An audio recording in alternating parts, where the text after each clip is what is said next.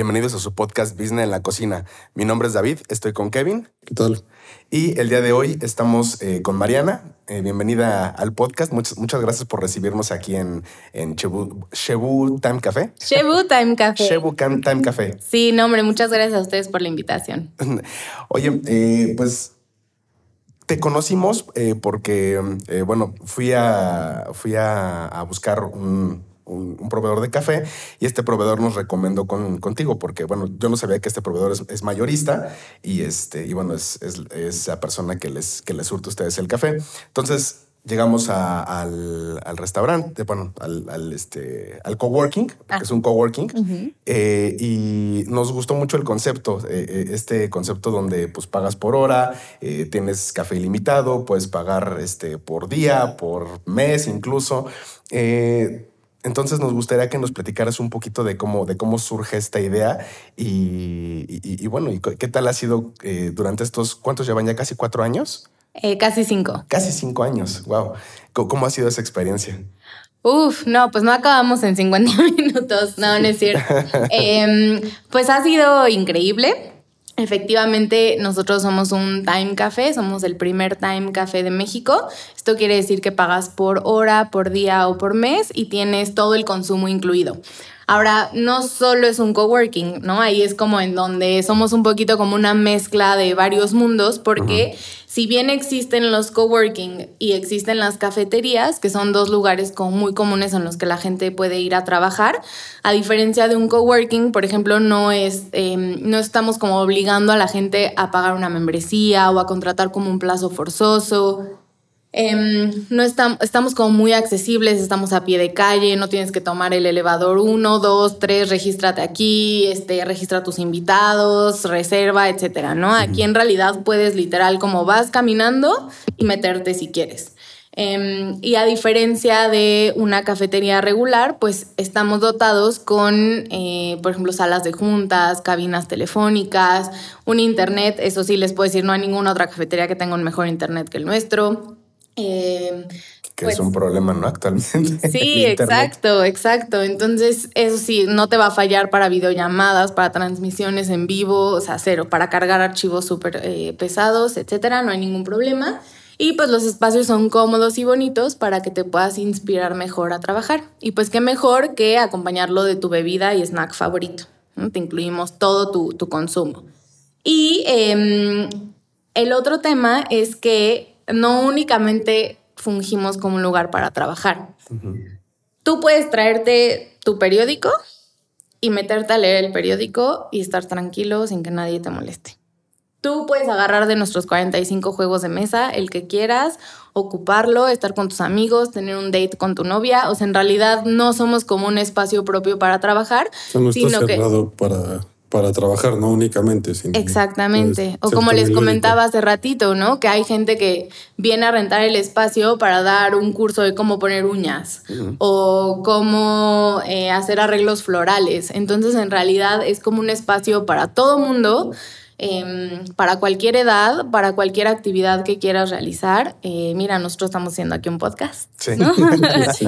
Entonces, este, en realidad, pues es como muy democrático y muy para todo mundo y definitivamente ese es como nuestro mayor reto, ¿no? Como hacer convivir ambos mundos, que todo mundo se sienta a gusto y ser esta o dar esta oferta de valor que al final al momento no existe en México ha habido como un par, pero creo que no han tenido como mucho éxito. Y em, pues la idea es que estemos prácticamente en toda la República. Yo creo que caben muchos Shebu en todos los estados. Y pues por el momento tenemos cinco. Eh, este año, hace dos meses abrimos nuestra quinta sucursal. Entonces, pues ahí vamos creciendo. Empezamos literal en un garage de una casa en la Condesa. Así de que unos amigos dijeron, vamos a poner un hostal y tenemos el garage. Literal era un espacio más chiquito, o esto, donde cabe un coche. Estaba horrible, era donde ponían la basura de toda la casa, estaba el registro ahí, o sea, un caos, no tenía ni piso. Entonces lo remodelamos todo y pues abrimos el primer Time Café de México en ese mini garage y pues poco a poco hemos ido creciendo. Entonces, eh, pues estamos muy contentos de que ya casi cumplimos cinco años y pues apenas es el principio, la verdad. ¿Ese sigue funcionando todavía? No, ese lo cerramos, estuvimos ahí 11 meses. Y tras 11 meses lo cerramos porque pues era tan pequeño que no podíamos realmente explotar el concepto. ¿no? O sea, no podíamos tener una sala de reunión, no podíamos tener sillones, cabían 11 personas súper apretadas. O sea, en COVID te hubieran cabido tres. Seguro. Eh, creo que la máquina estaba más grande que todo lo demás, pero entonces decidimos cerrarlo y nos mudamos al de la colonia Juárez. Ok. Que ahorita es nuestra sucursal más pequeña. Entonces llegamos y la vemos chiquita y decimos, bueno, esto no es nada chiquito en comparación con la primera que sí, con la primera. Oye, dos preguntas en, el Inter. Una es, eh, ¿cómo le hicieron en, la pandemia? Porque tú fuiste a Shark Tank antes de, pandemia, ¿no? Sí. Este, bueno, consigues la inversión. Digo, no la estaban buscando en realidad, a ti te invitan, ¿no? Más bien. Eh, pero ¿cómo le hacen para, para sobrevivir? Porque obviamente es un negocio totalmente físico. O sea, la gente viene y, pues está aquí, ¿no? Ese es el atractivo de, del negocio. Justo. ¿Cómo sobreviven esos meses de...? Pues fue súper complicado. Pero yo creo, a ver, sí, evidentemente haber estado en Shark Tank fue el salvavidas número uno, ¿no? Porque al final nosotros fuimos a Shark Tank en enero de 2019 y la pan no, en enero de 2020 y la pandemia se desata en marzo de 2020, bueno, aquí en México. Entonces, pues fue durísimo, porque en ese momento nadie pensaba que esto iba a suceder, pero aparte no es como que te den el dinero luego, luego. Sí, no, o sea, no es como pues, que salgas del programa y te den tu chequezote. ¿no? Y, no, ajá. O sea, hay un proceso que se llama due diligence, en donde es un tema legal, económico, de marketing, etcétera, en donde todo tiene que marchar para que al final sí te den la inversión. O sea, lo que, lo que tú presentaste como proyecto que realmente exista, ¿no? Exacto. Ok. O que, por ejemplo, pues no sé, no le debas lana al SAT o sabes que seas un negocio sano, saludable. Entonces, pues demostrar todo eso toma tiempo y más si se te atraviesa una pandemia en medio. Entonces, lo primero era como de pensar, ok, bueno, vamos a salir adelante porque cuando salgamos adelante de esto viene la recompensa. Eso por un lado. Por otro lado, em, pues como que yo veía a mis amigos restauranteros, seguramente ustedes conocieron varios, que me decían, no, pues es que ya voy a cerrar cortina, me cuesta más barato estar cerrado que estar abierto. Y yo nunca pensé así. O sea, para mí, porque no sé, a lo mejor muchos chefs o restauranteros es como cierro uno y luego abro otro, ¿no? Y ya cambio el concepto, no sé. Yo la verdad es que nunca pensé que íbamos a cerrar. O sea, para mí esto no se va a acabar nunca. Entonces, esa como visión de, a ver, tengo que hacer lo que tengan que hacer, pero esto no cierra. Entonces, pues siempre como que tratamos de ser muy correctos con el staff, ¿no? O sea, que estuvieran trabajando desde su casa, bueno, trabajando desde su casa, que estuvieran desde su casa, pues le seguimos pagando normal. Em, ya después dijimos como, bueno, cuando regresemos, pues vemos cómo nos ajustamos con horas o lo que sea, pero o sea, pues es gente que depende literal su renta, su comida, sus familias y tal. Entonces, y la verdad es que no tenemos, en ese momento eran cuatro de staff, o sea, no éramos muchos. Pero sí fue como de, a ver, ¿cuánto dinero tenemos en el colchón? Porque siempre hay que tener un colchón. Em, y cuánto podemos sobrevivir con ese colchón. Y negociar con quien tuviéramos que negociar. Obviamente no podemos negociar con no sé, CFE, ¿no? Se me van a mandar a la goma. Sí, totalmente. Este, o el SAT. Pero sí, por ejemplo, con el proveedor de café, con los de las rentas, o sea, tratar de ver de qué manera podíamos como bajar todos los gastos para poder, pues, seguir, seguir adelante. Y pues eso hicimos. Y afortunadamente el programa de Shark Tank salió en julio y fue justo salió justo una semana después de que las autoridades dijeron que ya podíamos tener gente adentro, ajá, el 20% nada más. Pero entonces obviamente la gente lo vio y luego luego fue como que nos empezaron a buscar, oye, yo necesito un lugar, es que ya no puedo, no sé, tengo a mi bebé, tengo a mi esposo, tengo al perro, tengo a otro hijo y tal, y mi internet no funciona. O sea, como que fuimos un lugar de escape para quienes necesitaban un espacio para trabajar. salir de su salir casa. de su y- casa. Sí, no tomar su casa como su oficina, porque también. Exacto. O por ejemplo, llamadas súper importantes, porque todo el mundo está en videollamadas y Sí. pues el internet la verdad fallaba muchísimo en casa. Entonces se venían para acá, empezamos a hacer más espacios privados. Por ejemplo, esas dos cabinas no estaban. Mm. Entonces, em, pues hicimos como más cabinas y tal para que la gente pues se sintiera aislada, tranquila y todo. Claro. Em, entonces, pues la verdad sí fue un súper salvavidas Shark Tank, pero sobre todo pues la actitud de decir, esto no cierra Claro. y se hace lo que se tenga que hacer, pero no cierra. Entonces, pues yo creo que por eso es que sobrevivimos. Sí. Fue, fue, un- fue muy atinado el, el concepto porque justamente después de la pandemia creo que se viene una, una crisis eh, inmobiliaria porque un montón de oficinas pues ya no, ya no eran el negocio que habían sido antes de, de la pandemia. ¿Tuviste esa visión, o sea, de, de- de- de que eso iba a pasar o, o fue fortuito? Pues mira, la verdad es que nadie se esperaba la pandemia, obviamente, Claro. pero sí cuando decidimos mi esposo y yo poner este negocio, eh, nuestra idea era, bueno, cada vez más va a abrirse esta tendencia de que puedas trabajar desde donde tú quieras. ¿no? Al final ya hay muchos digital nomads que lo hacen, ¿no? Y que trabajan para, no sé, una empresa en, en Suiza y que están aquí en Puerto Escondido viviendo la vida súper chida porque aparte Sí. te pagan en euros y pues Sí. estás en Sí, sí, México, ¿no? Y pues chambeas de donde tú quieres y hoy es Puerto Escondido y mañana es Tulum y así, ¿no? Ahí te vas. Entonces, bueno, y poco a poco, yo también fui Godines durante 15 años. Entonces, también, por ejemplo, a mí, cuando me daban, me empezaban a dar mis días de home office, era como dos días de home office al mes. Y yo, wow, qué chido, ¿no? Em, y así poco a poco se empezaron a abrir como más empresas al tema de home office. Entonces decíamos, bueno, es una tendencia que va en aumento. Obviamente no nos esperábamos que esa tendencia iba a aumentar como tan rápido Tan rápido. debido a la pandemia.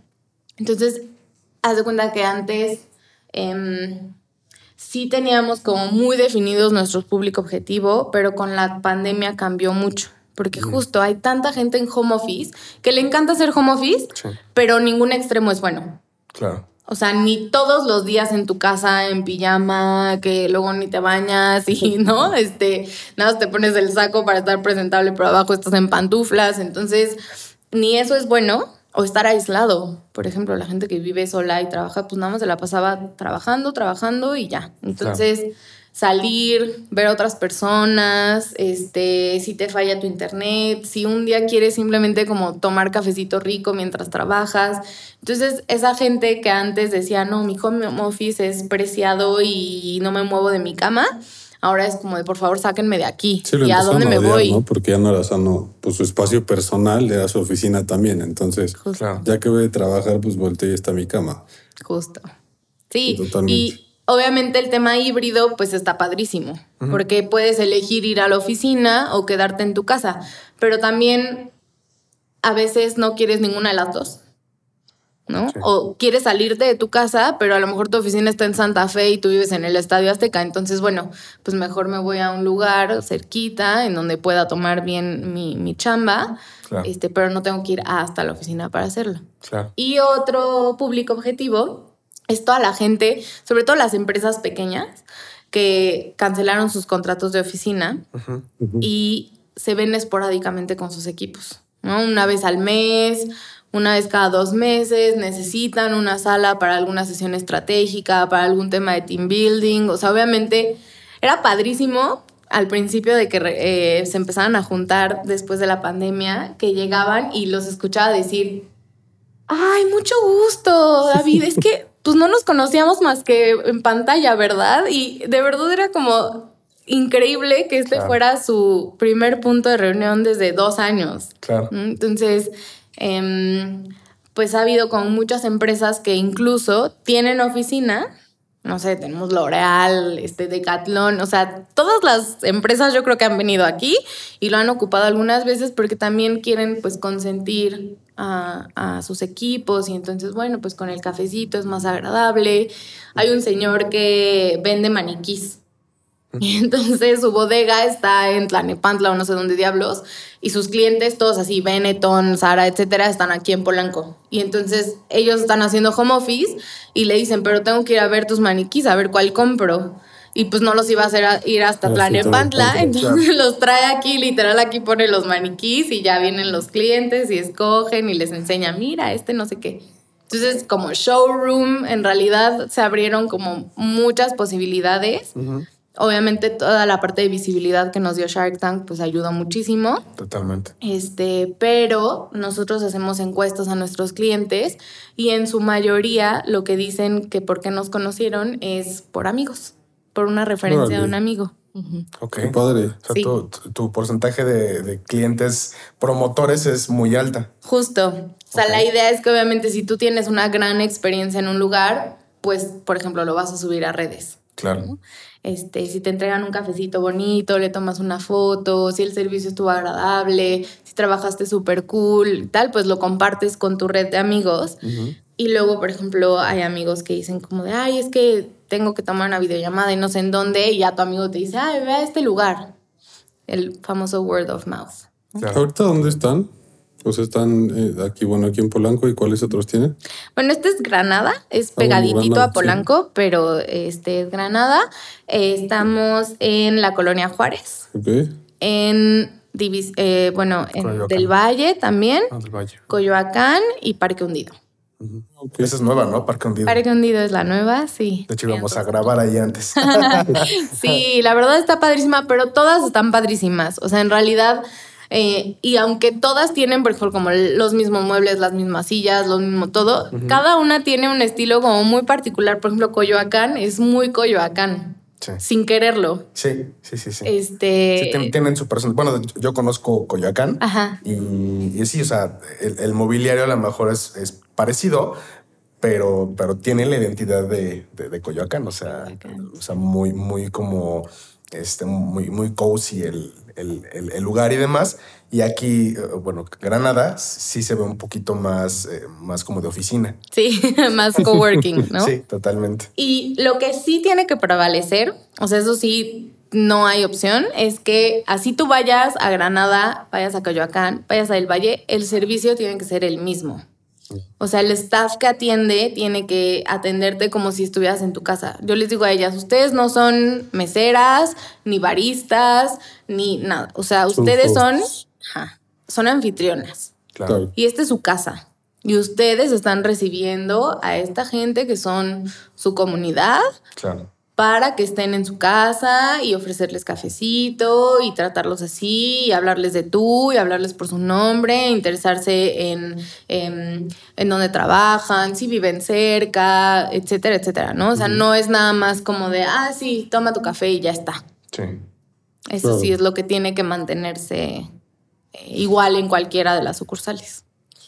Oye, Ani, bueno, esa era mi segunda pregunta. A nivel negocio, si se puede saber, si te sientes cómoda contestando la pregunta, ¿cómo, eh, ¿cómo ponderaron el costo por persona para sacar el costo de venta de la renta?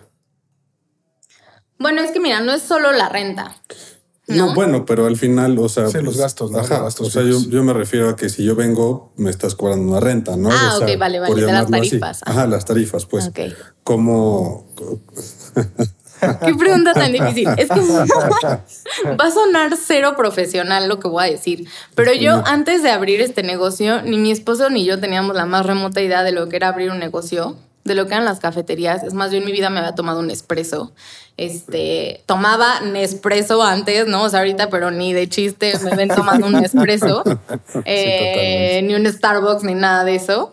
Eh, no sabíamos nada de coworkings, no sabíamos nada de costos, gastos, etcétera, etcétera. O sea, literal, lo empezamos creyendo en el concepto creyendo que este concepto puede llegar súper lejos, pero ni siquiera como con un afán de vamos a vivir de eso.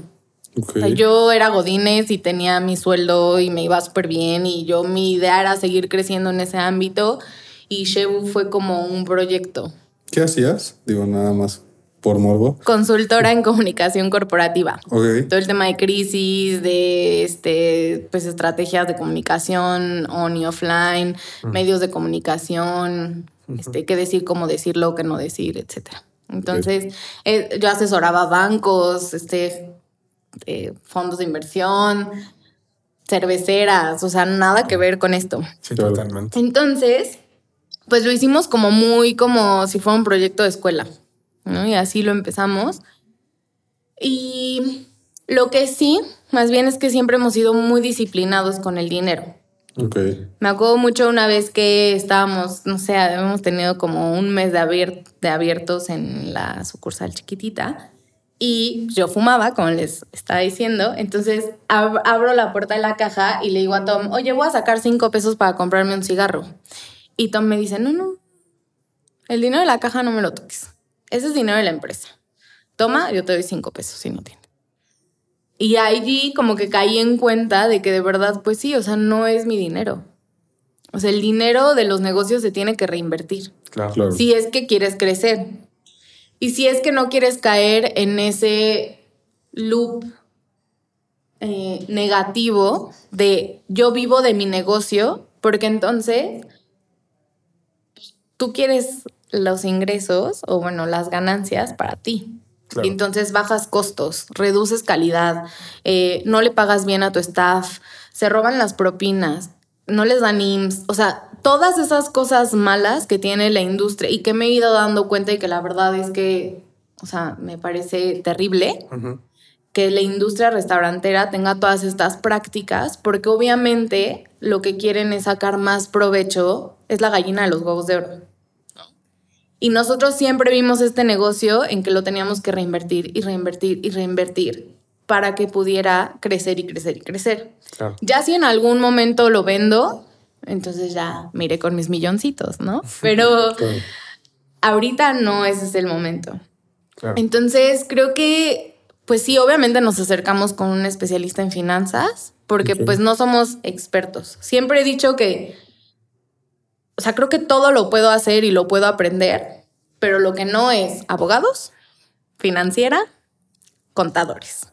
Esos tres los tengo como especialistas externos, aunque cuesten, ni modo, pero es importante tener gente que te diga qué hacer, cómo hacerlo y, y, y Y qué no hacerlo. hacer y cuándo hacerlo, exacto. Gestora también, ¿no? Para todo el tema de los permisos, que si se puede, que no se puede. Luego vienen y te quieren vender que la estampita de Canirac, de no sé qué y tal. Y algunas sí y algunas no me aplican, pero te presionan para que las compres. Sí, claro. Entonces tú muchas veces no lo sabes, pero entonces ya sabemos que, a ver, no vamos a tomarle una foto, vamos a ver con la gestora, si sí, si no, y entonces si sí, pues se compra.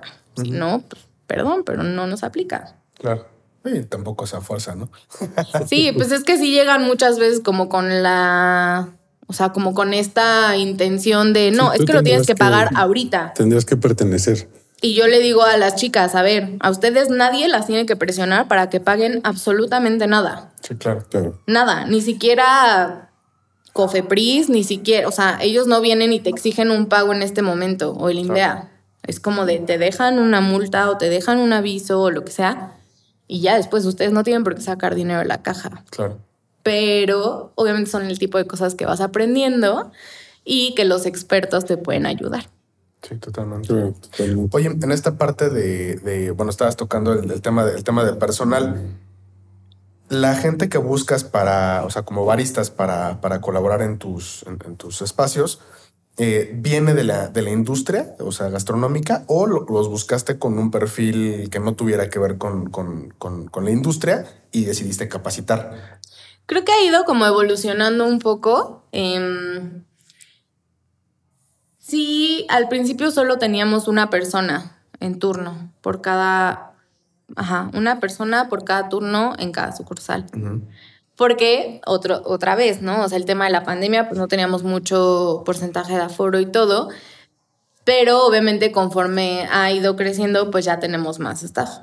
Em, en principio sí contrato baristas con al menos dos años de experiencia. Ok. Ellos, a su vez, yo siempre les digo, o sea, yo aprendo de ustedes. Ustedes son quienes me han dicho cómo se deben hacer las cosas y todo, porque yo no tenía idea. Claro. Entonces, siempre contrato gente que pues obviamente tenga esta experiencia y me pueda compartir, ¿no? Y, y tener como esta humildad de decir, o, que me digan, oye, Mar, es que yo creo que esto no se está haciendo bien. Yo creo que lo podríamos hacer así. Y entonces yo ya tomaré la decisión de si sí o no, o les explicaré por qué sí o por qué no. Claro. Pero, pues es que si no, ¿para qué contratas gente que sabe? Sí. Sí, es para Especializada, ¿no? Claro. Y otros, em, o por ejemplo, hay baristas que tienen diferentes niveles. ¿no? A lo mejor algunos que no saben hacer el arte late. Pero no importa, eso viene con la práctica. Claro. Me preocupa más, justo como dices, gente que sepa resolver problemas, que le guste la atención al cliente, que quiera ser cálido, este, que entienda que aquí no es un nada más te preparo un excelente café, porque pueden preparar el mejor café del mundo, pero si tratan a los clientes como mierda, pues no. Claro. Entonces eso no, eso aquí no se vale. Em, entonces sí, sí busco como ciertas características y unas para mí pesan más que otras.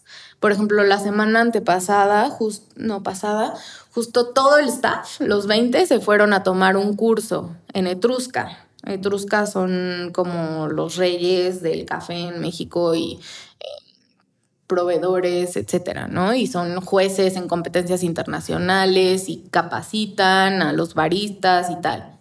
Entonces los mandé a los 15 para allá con ellos y padrísimo, porque aunque, por ejemplo, las que, las que ya están más avanzadas de mi staff, yo lo que les decía es, a ver, yo no las mando para que aprendan, porque eso a lo mejor ya lo saben, o ya lo saben en la práctica, pero no en la teoría. Pero lo que quiero que aprendan es cómo lo enseñan. Sí, lo técnico. Para que cuando tengan un equipo nuevo, al principio ustedes sepan cómo guiarlos y no sea nada más como pues, igual, ¿no? Como Dios les dio a entender. Sí, claro. Sino que vean la estructura, este, las palabras que ocupan, todo eso. Entonces todo el mundo estuvo súper contento, porque aparte, pues como nunca cerramos, o sea, abrimos de lunes a, a domingo, este, es difícil que los pueda juntar yo a todos. Entonces también es como un momento en el que hacen, pues, este sentido de equipo y, que siempre procuro hacer. O sea, tenemos un chat con todos. Literal, ahí estamos socios, estamos, está Fati, está el staff, estamos todos. Eh, y por ahí todos los días nos vamos mandando las calibraciones, qué tal está saliendo el cafecito, si vino alguien de X lugar a pedirnos tal o que, oigan, vino un señor tratando de quererse llevar los extintores, que dice que porque los iba a rellenar. Entonces, ese tipo de digamos, como buenas prácticas o cosas que suceden en las otras sucursales se comparten entre todos porque es la manera en la que aprendemos. Pero tienes una comunicación totalmente abierta, ¿no? Sí, exacto.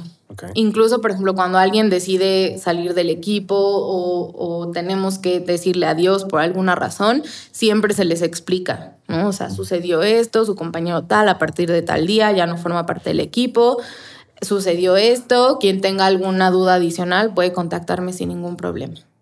Siempre como que, sí, o sea, porque si no da pie a que el chismecito y el, ay, yo me enteré que no sé qué, yo me enteré, ajá, exacto. Eh, y pues eso no es sano. No es sano, nada más contamina el ambiente. Entonces aquí siempre es como un ambiente sano en donde se lleven bien. Procuro justo cuando hago las entrevistas, cuando contrato a la gente, ponerlos, uno, en donde más cerca les quede, o que al menos no les no vean en Coyoacán y venirse para acá. Claro. Este. Y que se vayan a llevar bien entre ellos. Ok. Entendiendo las fortalezas y debilidades de cada uno. Ahora, eso lo hago yo ahorita porque tenemos cinco sucursales y ya está siendo bastante pesado, ¿no? Entonces, lo que estoy haciendo ahora sí es capacitar a mis cinco capitanas para que suban al nivel de management en el que yo estoy. Ok. Entonces yo les digo, por ejemplo, cuando abramos Shebu Tulum, pues yo no voy a poder ir. Claro. Yo las tengo que mandar a ustedes. Claro. Entonces, ese, esa idea de lo que podemos llegar a hacer y no que solo sea bla bla, sino que realmente vean qué está sucediendo, que se les están dando las capacitaciones, que se están abriendo las sucursales, que cada año tenemos su performance review y entonces hay un ajuste de sueldo. O sea, todo eso que no sea nada más, ajá, eso vamos a hacer, sino que realmente se haga. Que vean el crecimiento de la empresa. Claro. Justo. Se hace congruencia, ¿no? Con los, o sea, los planes con lo que ellas pueden ver y con lo que les está tocando vivir, ¿no? Exacto. Este plan de carrera que estás construyendo para ellos, ¿fue consciente o lo fuiste desarrollando conforme ibas viendo el crecimiento de la, de la empresa? Mm, no, yo creo que siempre ha estado, porque igual yo vengo del mundo corporativo y en el mundo corporativo así es. Sí. En el mundo restaurantero es no te gusta, pues entonces ahorita me contrato a otro. Claro. ¿No? Y ahí los tienen. Claro. Bueno, pero, pero es que aparte, y bueno, justamente platicábamos en, un episodio anterior, eh, de, este plan de carrera que, que, en la industria gastronómica a veces no se tiene como tan consciente que se tiene que hacer con la gente. Y de ahí deriva mucho el tema también de la alta rotación de personal.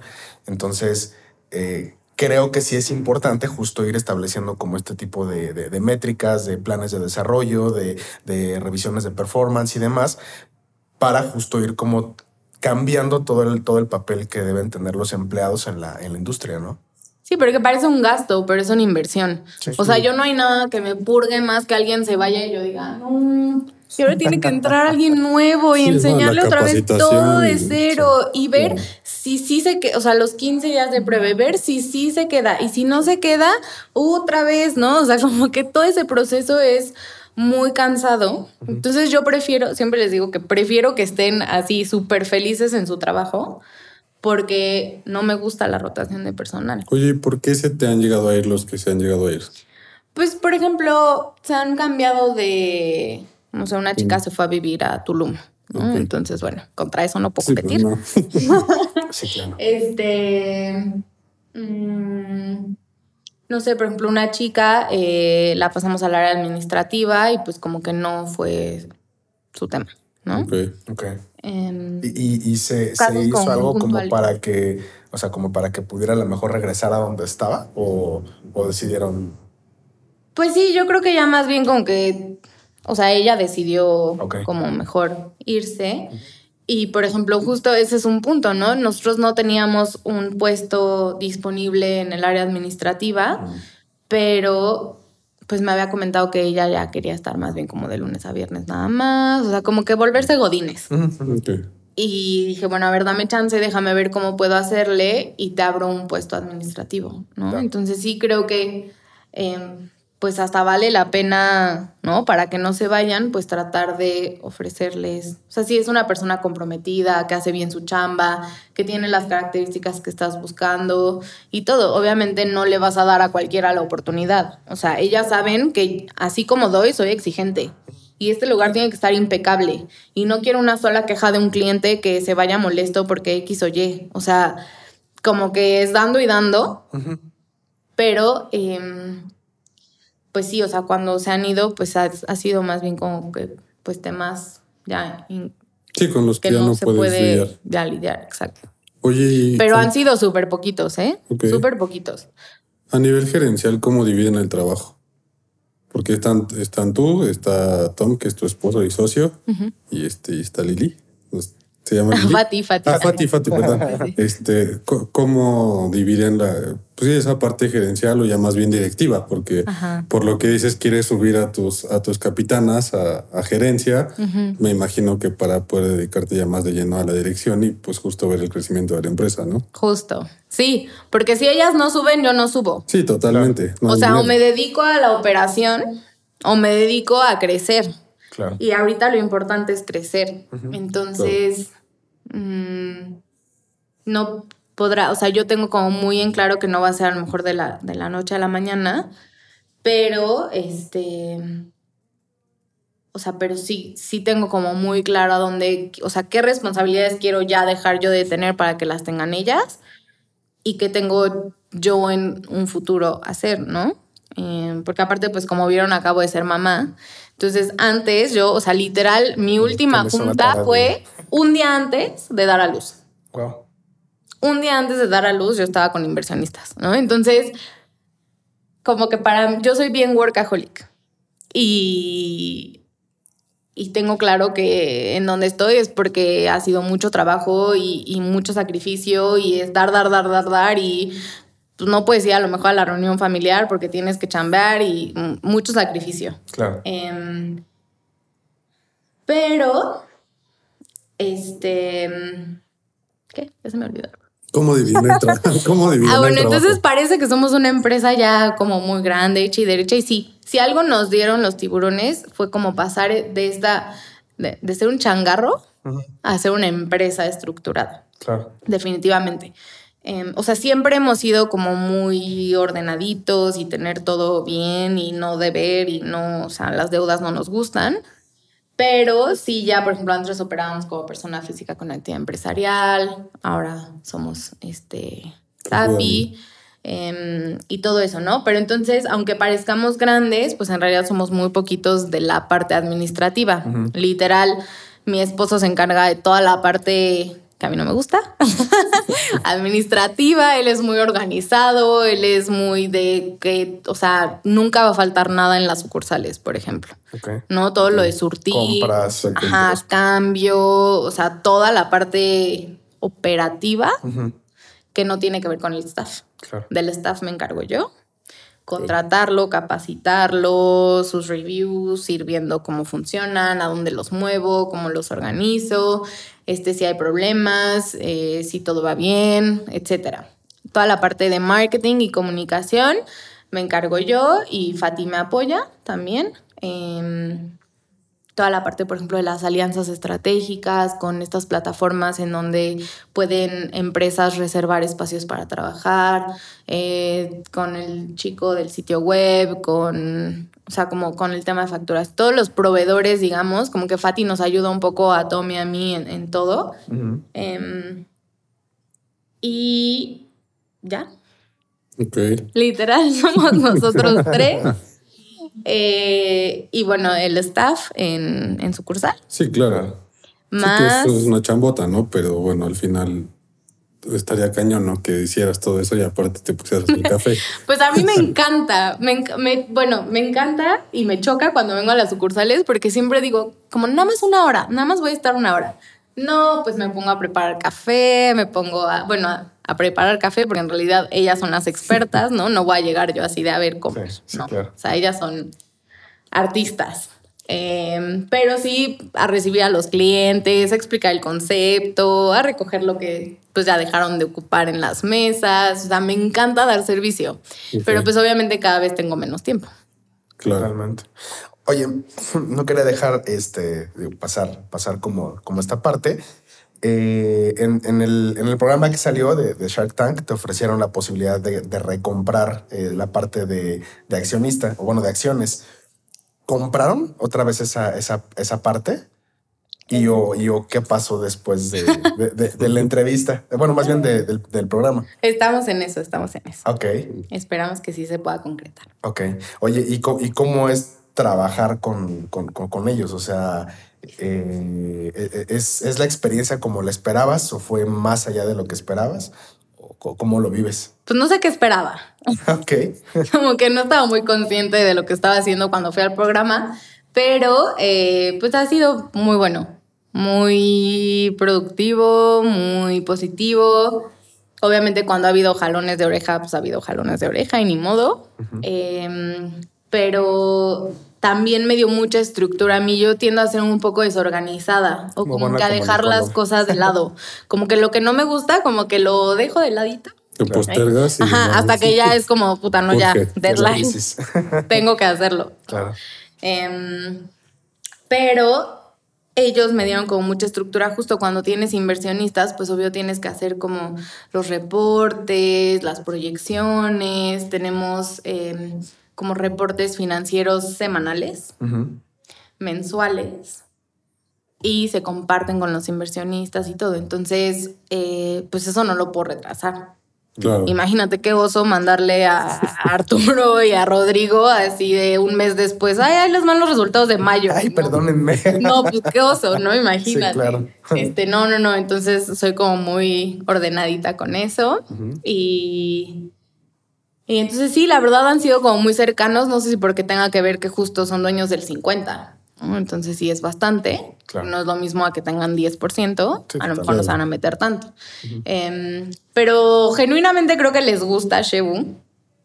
Este, creo que creo que les gusta cómo manejamos el negocio Tom y yo, o sea, creo que están contentos desde ese lado. Em, son muy accesibles, o sea, tenemos un chat, hablamos, ¿no? Regularmente. Em, y pues ya, o sea, sí lo siento cercanos, siento que han aportado mucho. Este, es lo que iba a preguntar, fuera de obviamente el dinero, que es bastante importante, pero qué tanto ha habido justo esa parte de, aportaciones, pues ya no monetarias, ¿no? Sino de, oye, yo pienso que podemos hacerlo así o, o por qué no hacen esto así. Sí, sí, hay ese tipo de aportaciones. Sí. Sí, sí, sí. Por ejemplo, cada vez que vamos a abrir una sucursal es como o sea, no es como de, ah, Mariana dijo ya se hace, ¿no? O sea, como que lo consultamos, lo vemos, eh, han apoyado, por ejemplo, para hacer avales, para rentar locales. Eso, imposible. Sí, claro. O sea, el local que tenemos en Parque Hundido sobre insurgentes, en la vida lo habríamos podido rentar si no fuera por el aval de ellos, mm. ¿no? Entonces, sí han dado muchísimo más es un gran allá del dinero. Claro. Sí, totalmente. Totalmente. Hoy, hoy a la distancia eh, ¿crees que la evaluación que establecieron al final estuvo bien? ¿O tienes la cosquita de, híjole, hubiera, hubiera peleado más? No, porque te digo que la verdad no lo veo como por un tema de dinero. Claro. Y sí creo que el 50% que dimos en ese momento, o sea, sin su aportación, valdría mucho menos de lo que vale hoy. Ok. Entonces, como que recuperando ya el otro 10, ¿no? Yo creo que ya está bastante eh, justo. Claro. Y, pues ya. Totalmente. Oye, ¿y qué, planes vienen para, para Shebu? ¿Piensan correr rondas de inversión para abrir más, más sucursales? ¿Piensan franquiciar? O sea, ¿qué, qué, están como proyectando de aquí a, no sé, 10 años tal vez? No, pues ni yo sé. No, no sé. Sí, tenemos un plan, sí tenemos ideas, ya pues les estaremos compartiendo en cuanto sea información que podamos compartir.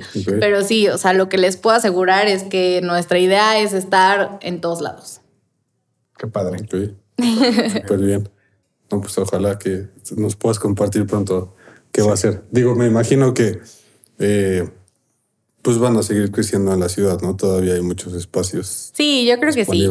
Yo creo que sí, todavía le queda a esta ciudad. Sí, bueno, la ciudad sí.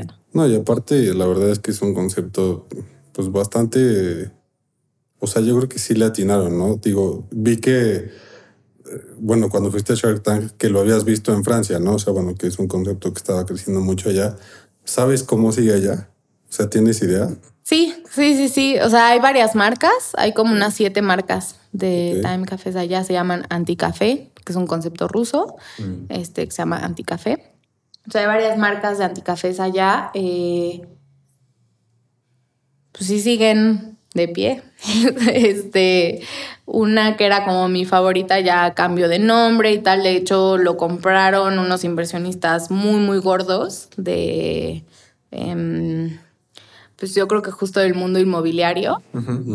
Eh, entonces, eso me hace pensar a mí que pues hay como mucho potencial. Sí, futuro, claro, en la industria. Porque no es que haya cerrado. Sí.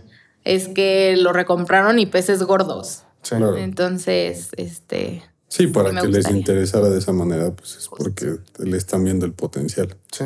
Bueno, y como el, este, el concepto de la cadena de la hamburguesa, ¿no? Que el, negocio realmente no está en, en, venta de hamburguesas, sino en la parte inmobiliaria. Entonces, sí, pues tiene, tiene como sentido que hayan ido por ahí.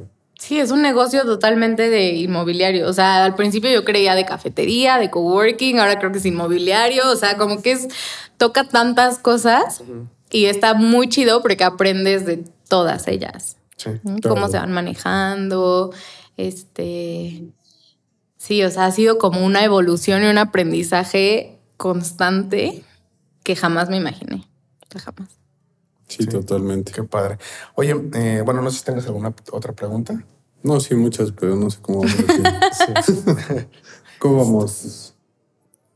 45. 45. Eh, Oye, pues bueno, más o menos para ya ir cerrando, también para no quitar tanto tiempo, digo, si, si se pudiera a lo mejor más adelante que hiciéramos una segunda parte, como claro, claro. ya si se pueden saber como planes y cosas así, estaría padre. Claro. Este, pero eh, justamente eh, en esa transición que tuviste de, de pues, del mundo Godín eh, a empresaria, ¿Cómo crees que pudiera, que pudiera empezar alguien que, está justo en esa transición entre, híjole, no sé si, si ya soltar mi empleo, dedicarme a esto que, quiero? Eh, ¿qué, podrías sugerir? Pues yo, o sea, el consejo que siempre doy es no dejes tu trabajo, no lo hagas porque, o sea, definitivamente, de nuevo, ¿no? No es la gallina de los huevos de oro. Claro. Tienes que reinvertir esa lana en tu propio negocio para seguirlo creciendo. Entonces, si tienes como por un lado oportunidad de seguir trabajando para pagar tus básicos y ahorrar y tal. O sea, yo, por ejemplo, todos mis aguinaldos se fueron a Shebu. Y todas mis primas se fueron a Shebu. Claro. Y todo mi tiempo libre se iba a Shebu. Qué bueno que Tom y yo hicimos este negocio juntos, porque si yo lo hubiera hecho sola o él solo, nos hubiéramos mandado a la goma. ¿No? Porque tanto tiempo le invertimos A, esto que ninguna pareja te entendería. Totalmente. Entonces, no dejes tu chamba porque necesitas seguir generando dinero. Reinvierte tu tiempo libre en tu negocio, porque uno dice, no, es que no, no tengo tiempo de poner un negocio. No, no es cierto. El tiempo te lo haces. Sí, claro. Yo pensaba, no tengo tiempo de tener un negocio y un esposo y un hijo y, ¿no? O sea, y un perro y, o sea, el tiempo te lo haces para todo. Entonces, pero sí es mucho sacrificio. Totalmente. totalmente. Oye, ¿y cómo, cómo estructuraron justo la parte de o sea, para tener un crecimiento tan rápido, pues, o sea, ¿cómo, ¿cómo visualizaron que iban a abrir una segunda sucursal tan rápido? Digo, me imagino que se dieron cuenta que pues, entre más sucursales, obviamente el crecimiento era más exponencial. Pero, ¿lo visualizaron así desde el principio o fue algo que fueron aprendiendo conforme avanzó el negocio? Pues yo creo que primero pensamos que iba a ser muy orgánico. O sea, del chiquitito salió la inversión para Marsella. Okay. De Marsella salió la mitad de la inversión para Cervantes, porque la otra mitad nos asociamos con tres arquitectos, tres amigos que son los arquitectos que hicieron Shebu, que han hecho todos los Shebu. Entonces tenían una lana, les gustaba el proyecto, querían invertirlo, nosotros dijimos, perfecto abrir otra sucursal y no endeudarnos con el banco. Entonces, nosotros ponemos la mitad, ustedes ponen la mitad y ellos eran dueños de la mitad de Cervantes, nada más. Solo de No del concepto, no del nombre, no de Marsella, nada más de la mitad de este. Pero, pues, ¿qué creen? Vino la pandemia. O sea, abrimos este en enero de 2020 y la pandemia empezó en marzo. Sí. Entonces, operamos literal tres meses, nada más, menos.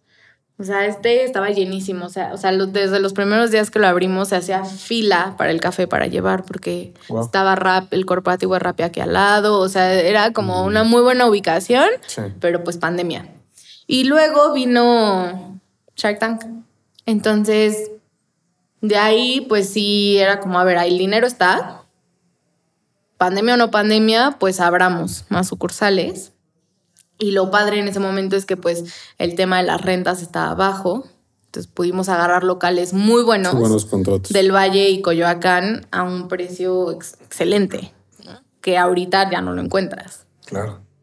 Entonces es como un poquito, sí te da miedo tomar esas decisiones, porque ¿cómo vas a abrir dos sucursales y nada más puedes tener el 20% de aforo? O sea, y, y, ¿no? O sea, la gente no está saliendo. Y quién sabe si te pongan en semáforo rojo, porque después hubo otro semáforo rojo y nos tumbó. Sí, sí, como por ahí de fin Lo de bueno es que fue de un mes, ¿no? Sí. O algo así, o sea, Sí. no fue tan Como largo. dos meses. Sí, Sí, que como ya fue en diciembre, mitad ¿no? de diciembre y todo Ahí, febrero. sí. Sí, sí, cierto. Sí, no, o sea, para nosotros los semáforos rojos así es la muerte total. Porque Sí, pues nosotros el para llevar no, no es Pues es que nuestro... la no es gente ya no circula tanto, ¿no? Aparte. Sí. Totalmente. Muy bien, Mariana. Pues muchas gracias por el tiempo. y- Sí, y pues po- podemos, eh, bueno, más bien esperamos poder nuevamente por aquí reunirnos y volver a platicar y pues mucho éxito con, con el proyecto. Está padre, el café está muy rico, vengan, vengan a Vengan a probar. visitarlos. Este, digo, si nos ven en otras partes de la República, pues bueno, cuando estén en otras partes podrán, podrán probarlos. Si vienen a la ciudad, pues este, dense una vuelta, vale la pena. Sí, hay mucha gente de otros estados que luego viene a ver a clientes o así. Es como, ¿a dónde llegó? Ah, pues a sí, lo pueden Sí, usar como totalmente. justo. Sí, Sí, como, vengan. como un punto, totalmente. Bueno, pues muchísimas gracias. Este, si tienen alguna otra pregunta que quieran que, que hagamos este, en, una siguiente, en un siguiente episodio, pues háganosla llegar por ahí en los comentarios y nos vemos en el siguiente episodio.